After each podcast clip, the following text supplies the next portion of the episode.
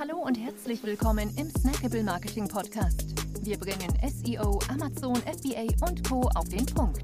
Mach dich bereit für deinen heutigen Marketing-Snack. Hier ist dein Host, Jonas Zeppenfeld.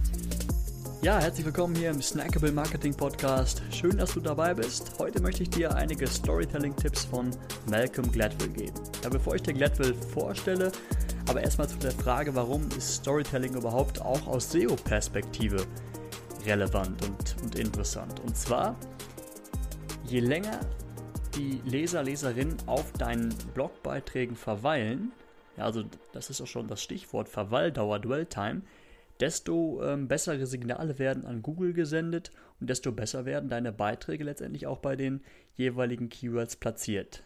Ja, das, das zeigt Google einfach, dass ähm, dein Beitrag die, die Intention der Suchenden erfüllt.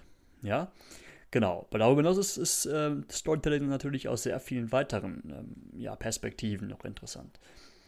So, aber wer ist erst einmal Malcolm Gladwell? Und zwar ist Gladwell Autor mehrerer Bestseller und seit 1996 Journalist des New Yorker. Manche sagen, er sei der beste Storyteller der Welt. Und hier jetzt meine drei Tipps von ihm für fesselnde Beiträge. Nummer 1, das unperfekte Puzzle.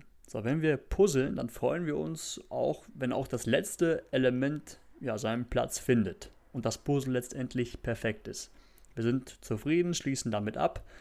Was wir aber nicht tun, ist uns weiter, ähm, ja, weiter darüber nachzudenken, uns weiter Fragen zu stellen, wie wir das Puzzle hätten äh, perfektionieren können, weil es ist letztendlich schon perfekt. Ja, genau das ist das Problem. Also lass deine Geschichte jetzt, um dann den Bogen zu spannen, deinen Beitrag offen für Interpretation und lass die Leser, Leserinnen das letzte Teil finden. Ja, so gelingt es, dass sie darüber sprechen, dass sie einfach Zeit damit verbringen, darüber nachzudenken. Genau. Nummer zwei, Versprechungen machen. Indem du den Lesern und Leserinnen Versprechungen machst, bringst du sie, sie dazu, dabei zu bleiben. Ja, besonders wenn sie ähm, wissen, dass etwas kommt, dass eine interessante Information kommt, aber sie nicht wissen, wann, ähm, ja, wann sie kommt. Ja, also zwischendurch einfach mal Versprechungen machen, ähm, über das und das erfährst du später noch mehr. Das ist auch etwas, was eben dazu beiträgt, dass die ähm, Leser, Leserinnen dabei bleiben. Tipp Nummer drei: Süßigkeiten verteilen. Ja, und zwar ähm, teilweise noch besser als Versprechungen zu machen, ist es zwischendrin einfach mal unerwartete, spannende Fakten rauszuhauen. So, und damit hältst du die Leser nämlich wach und motiviert auch weiterzulesen. So, und mach dir dazu am besten ähm, bei der Recherche einfach mal ein paar Stichpunkte und schau zwischendrin, ähm, wo du diese Fakten einbauen kannst.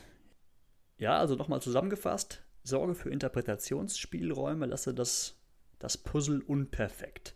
Mache zwischendrin Versprechungen ähm, zu Informationen, zu interessanten Dingen, die du später noch erzählen möchtest und verteile zwischendrin Süßigkeiten, einfach in Form von, ja, von Fakten, von ähm, Nice to Knows, um den, den Leser, die Leserin immer wieder ja, wach zu halten und immer wieder ähm, zu motivieren, weiterzulesen.